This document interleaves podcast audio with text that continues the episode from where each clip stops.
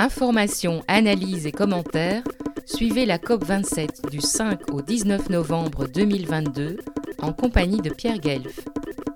Faut-il que la situation soit extrêmement préoccupante pour que de très nombreux scientifiques à travers le monde, généralement tenus à un droit de réserve, voire à une neutralité institutionnalisée, brisent ces conventions au nom de la liberté d'expression et s'engagent pour certains de manière militante en présence du déni des décideurs et politiciens en matière de climat.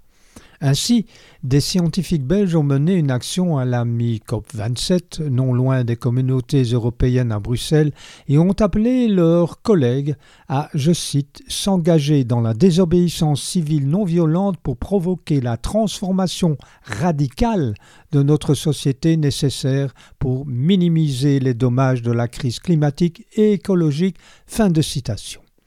Il rejoignait en cela le mouvement international Scientis Rebellion, qui attirait aussi l'attention sur la présence de 636 lobbyistes du pétrole, du gaz et du charbon à la COP27, alors qu'il était annoncé le chiffre époustouflant de 3 milliards de personnes qui vivront sous peu dans les régions touchées de plein fouet par le réchauffement climatique, avec un taux de mortalité 15 fois supérieur à celui de régions moins touchées.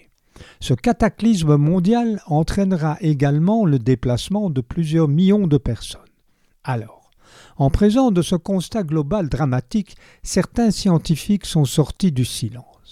François Gémeneux, politologue à l'Université de Liège, co-auteur du rapport du GIEC spécialiste des migrations climatiques, déclare nous ne pouvons pas sonner l'alerte et puis, quand la population doit décider, refuser à donner un avis et rester dans une posture de stricte neutralité.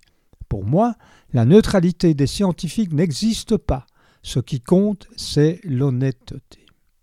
Valérie Masson-Delmotte, paléonclimatologue française, coprésidente d'un groupe de travail du GIEC, je suis toujours interloqué, que l'on soit choqué par le fait qu'on verse de la soupe sur des œuvres d'art, que j'aime beaucoup, protégées par une vitre, mais pas les pertes et dommages provoqués par le changement climatique ou les investissements dans les énergies fossiles qui verrouillent les émissions. Et donc, je pense que ces actions mettent le doigt sur le déni et ce qu'on ne veut pas voir dans nos sociétés. Michael Mann climatologue américain, directeur d'un centre universitaire de Pennsylvanie, déclare aussi Les scientifiques devraient sortir de leur laboratoire en faisant tout ce qui est en leur pouvoir pour informer le public sur la crise climatique. Ne pas s'engager dans le débat public reviendrait à laisser un vide. Ce serait manquer à notre responsabilité envers la société que de rester silencieux face à une menace aussi grave. Pierre Guève depuis la capitale de l'Europe pour Fréquence Terre. Retrouvez et podcastez cette chronique sur notre site fréquenceterre.com.